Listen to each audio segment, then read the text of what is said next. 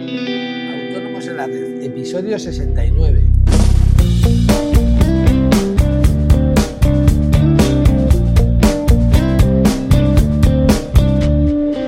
Muy buenos días a todos y bienvenidos un día más, un jueves más, a Autónomos en la red, el podcast en el que hablamos de todos aquellos temas que nos interesan a los autónomos. Desde seguros sociales, eh, IVA, IRPF, financiación, pasando por todos aquellos temas que, os interese tratar. Hoy vamos a hablar del contrato en práctica. Es una modalidad bastante ventajosa tanto para la empresa como para el trabajador. Pero antes, como siempre, recordaros que en asesoríafiscalautónomos.es eh, os ofrecemos todos los servicios necesarios de contabilidad e impuestos que os ayudarán a gestionar mejor vuestros negocios y optimizar vuestra factura fiscal. Y todo a unos precios realmente muy, muy competitivos.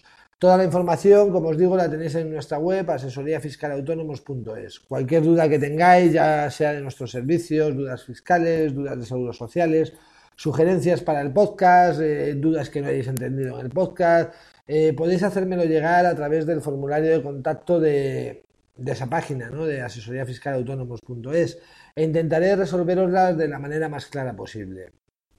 Para ir centrando el tema, lo primero que tenemos que saber es que el contrato en prácticas es un contrato laboral normal.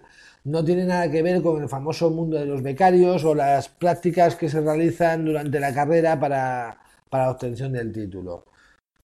Como os digo, es un contrato laboral que va dirigido a aquellas personas que hayan cursado y finalizado estudios universitarios de formación profesional de grado medio superior, otros estudios que hayan conducido a títulos reconocidos oficialmente, o estudios que hayan culminado con la obtención de un certificado de profesionalidad que permita el ejercicio profesional.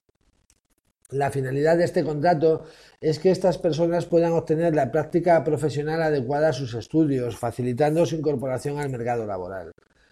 Eh, bien, ¿qué requisitos debe cumplir el trabajador? Bueno, básicamente tiene que cumplir dos requisitos. El primero, tener el título universitario de formación profesional o el certificado profesional correspondiente y el segundo, que no hayan transcurrido más de cinco años desde la terminación de los estudios o de siete años si el trabajador tiene alguna discapacidad. En el caso de los menores de 30 años, si es su primer empleo, no se aplicarán estos plazos. Eh, y bueno, ¿qué requisitos debe cumplir el contrato? Bien, el primer requisito es que el contrato debe tratar sobre un puesto de trabajo que le permita al trabajador obtener una práctica profesional adecuada a su nivel de estudios. El contrato podrá ser a tiempo parcial o a tiempo completo y su duración podrá ser entre seis, y, seis meses perdón, y dos años. En cuanto al salario, debe ser como mínimo del 60% durante el primer año de lo que le corresponda según convenio al puesto a desarrollar y del 75% durante el segundo año. Y bueno, vamos a ver las ventajas. En primer lugar, vamos a ver las ventajas que tiene para el trabajador.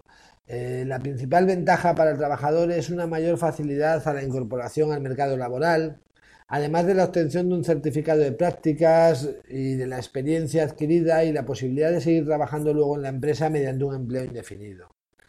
Y para la empresa, pues bien, para la empresa tiene múltiples ventajas, pero podemos destacar dos, sobre todo cuando el trabajador es menor de 30 años. La primera es la reducción del 50% de la cuota empresarial por contingencias comunes, ampliable al 100% en el caso de que estén inscritos en el Sistema Nacional de Garantía Juvenil. Y en segundo lugar, eh, cuando transformamos estos contratos en indefinido, eh, existen bonificaciones en, la cotización. Y bueno, esto es todo por hoy. Espero que os haya parecido interesante el tema.